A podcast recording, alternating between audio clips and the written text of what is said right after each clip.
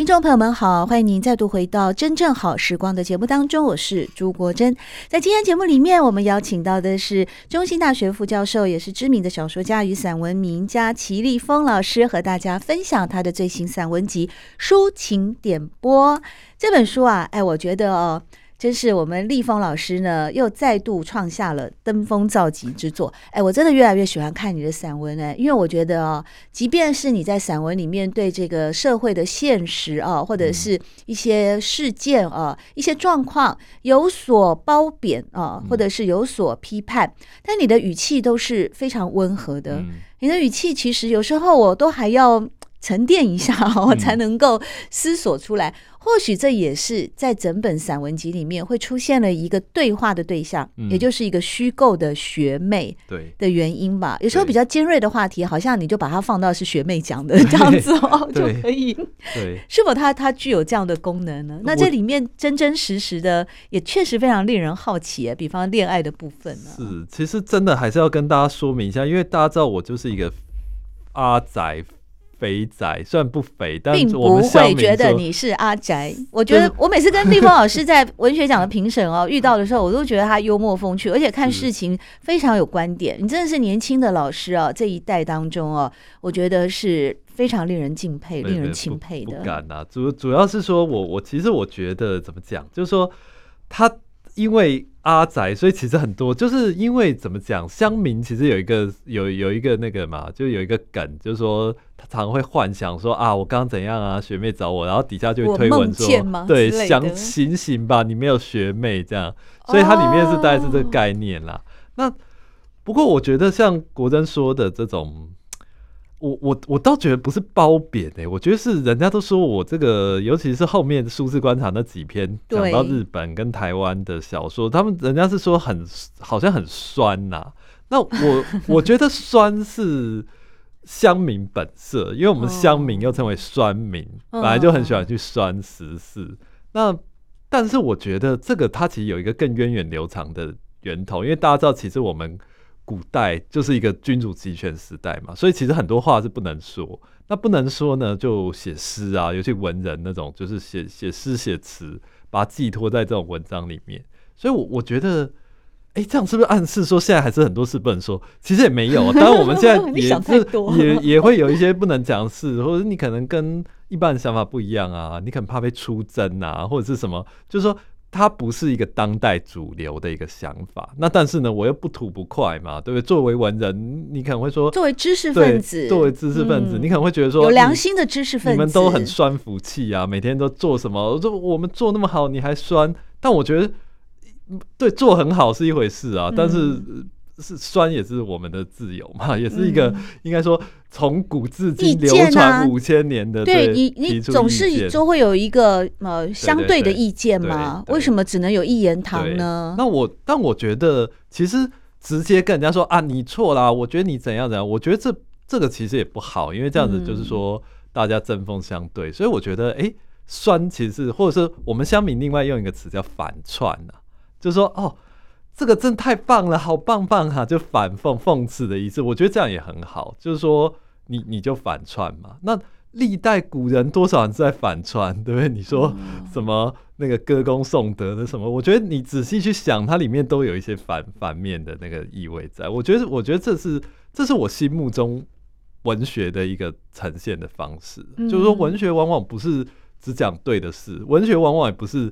那种大开大合去争辩，它其实会有一种呃似是而非、欲说还休，然后这种闪闪躲躲，然后在这种暧昧跟曲折里面把我要写表现出来。我觉得这是我心目中的文学。对，那么我就呢，哎，为各位听众朗读啊，在抒情点播里面的一篇文章当中的一段，这个就是讲到了现今啊，在台湾的一个文学奖的状况啊。那我们齐立峰老师用蒙面文学奖啊，从一个呃对岸的选秀节目《蒙面歌手》啊，来看待一个台湾目前的文学奖，或者是说很多的出版品有太多人推荐的时候，到底一个人真实的文章的才华、气质清浊，呃，是亮明具。具名不具名呢？呃，会不会受到外界很多的，你比方一个歌星啊，有华丽的装扮，有美好的装饰，有呃澎湃的歌舞团，才能够衬托那个歌曲的一个最高的境界，或者是把这一切都遮掩了以后，用蒙面。歌手蒙面歌王的方式来真正的呃去体会到这个艺术家表演的精粹。那么齐立峰呢，在这篇文章里面哦，他说陪学妹看了几集《蒙面歌王》啊，才发现，哎呀，这个选秀赛像极了文学奖体制的本身。说来气质清浊，有体显然有别，作家总有独门的路数手笔。但文章无第一，加上文人相轻或相互标榜的陋习，欲知太深或推之过重的作品从来没少过。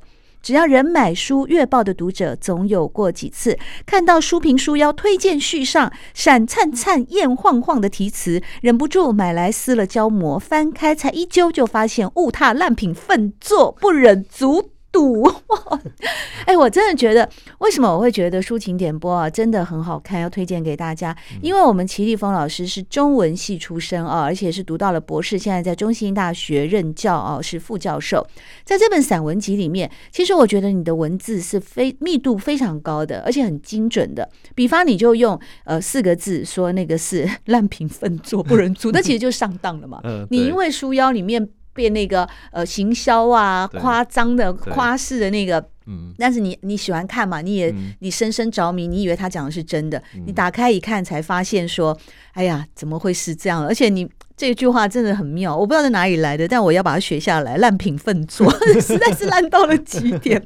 然后呢，接着又提到说啊，我们立峰老师跟这个时代也是没有脱节的哦。他说呢，脸书时代、社群时代、网红作家的粉丝专业哦，都有很多很多的一个对于书的，好像说，哎，数以千万计的粉丝留言等于是一个指标啊，因此就会误以为大家都推赞，怎么会难看哦？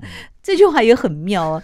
所以也确实，我们好像常常会被一些呃很多的广告的置入啦，嗯、或者是很很美妙的哦、呃、魔幻的那些的话术呃行销的策略。嗯、事实上，我们到底说作为一个读者或作为一个学生，我们更重要的，我常常觉得是自己的一个思辨能力吧。嗯、真的。那你仍然在这个抒情点播里面，还是很婉转的去做了批判。对耶，我现在。听那个国珍念，我才发现好像也没有很婉转，不是啦，蛮婉转的啊。你只有刚好被我看到了“烂品粪作”那四个字，至少没有说是哪一本，对不对？这是哎，我我真的不知道哪一本，没有，我很好奇，想知道哪一本。我这个是通论啊，不是个。对啊，我觉得应该也是通论。对啊，因为但是我觉得，其实你说这行销的问题，我觉得也不能怪，因为一个人出版社行销人员，他当然就是要这个书卖嘛。那你说本质上好不好？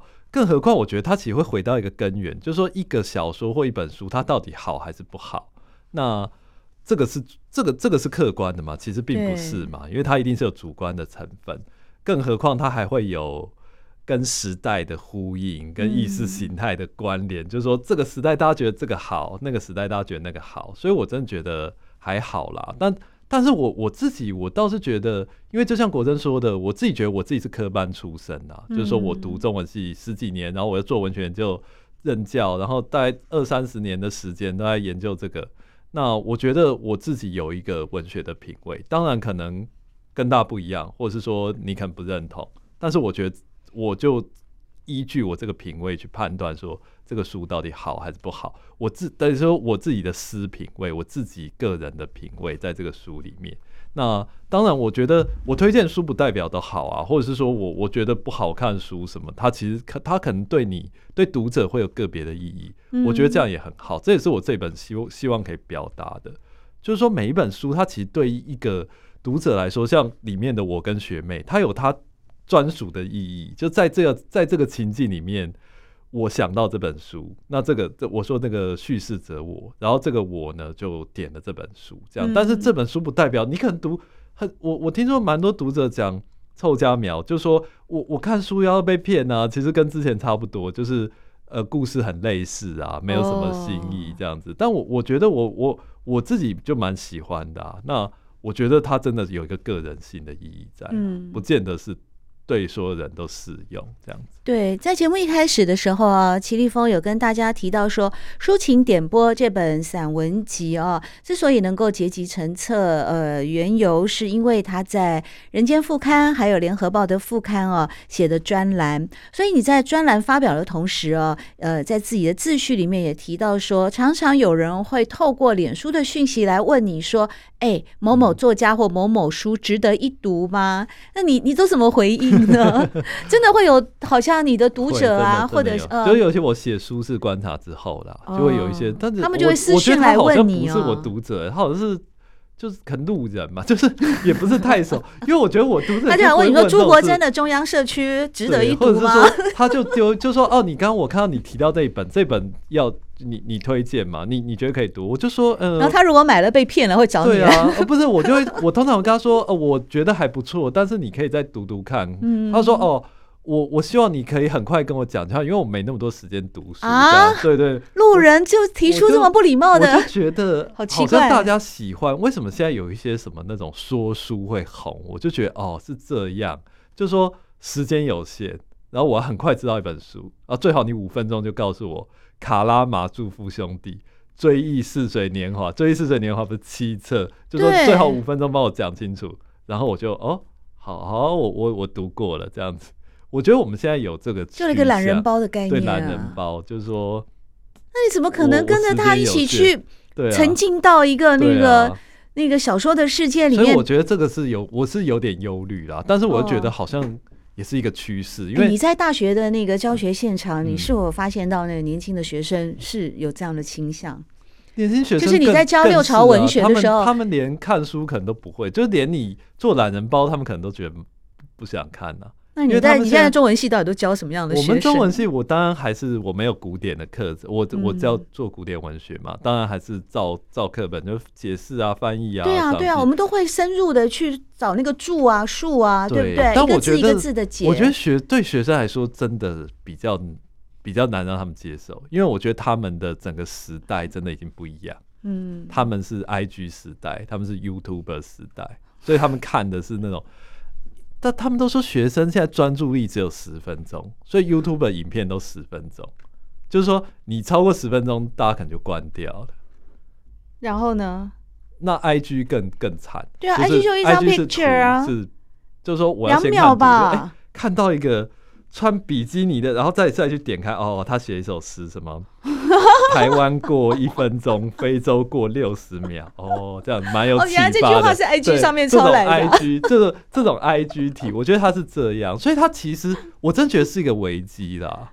因为以前我记得以前老师都会说，大家要读长文哦，你不能只读短文哦。以前我们说脸书五百字以上就没人看，对，现在是我觉得是没有图就没人看，所以为什么？我们都说政府要做梗图什么，我觉得这个是有原因的，就是说大家等于说没办法看文章，所以我要看图，那图上面配个几行，我就啊哦有吸收到了这样，所以是是不是蛮让人忧心的一个？可是我觉得哦，这个 audience 啊，乐听人哦是需要被教育的，学生也是需要被教育的，也就是说，我们今天要给他们的是典范，那你给了他典范，他才知道什么叫做美。纵然我们自己，我们我也是中文系出身，我们这一生所在年轻的时候所受到的教育，自己的兴趣，呃，也是从古文当中许多优美的典范，或者长文也好，或者是呃，就是那些我们知道那个典范在那里，但我们自己穷极一生之力，你都不一定能够走到那样的地步，更何况你的典范只是下蚕惠姑呢？对，但我觉得这对现在学生比较难，像比如说我上课，他们有的时候常常用手机。然后我就说，哎、欸，你在？他说查资料。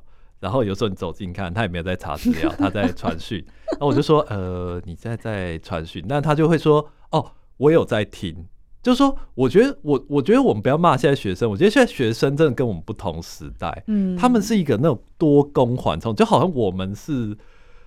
智障型手机，他们是智慧型手机，oh. 所以它可以同时做很多事。但当然，是不是都有做到，我不确定。但他们确实就是说啊，我在听，我在听 Podcast，我在看 YouTube，然后啊，老师你上课我都我都我都知道啊。你刚刚是不是说那个什么什么？我就说，所以他整个脑海就是一个九宫格的概念。对对对对对对对，对。所以我觉得也也没办法啦，对啊，所以我现在也想想着利用，看说梗图梗图教古文，哦、这样就把图把那个就是搭配图啦，对。对所以，我们齐玉峰老师哦，真的非常年轻，但才华洋溢，而且很 用功哦，博学多闻，学贯中西。他不仅仅是在中兴大学的中国文学系担任副教授，同时也得过很多的奖，也是知名的小说家与散文名家。在今天来到节目里面，真正好时光和大家分享的是他最新的散文集《抒情点播》。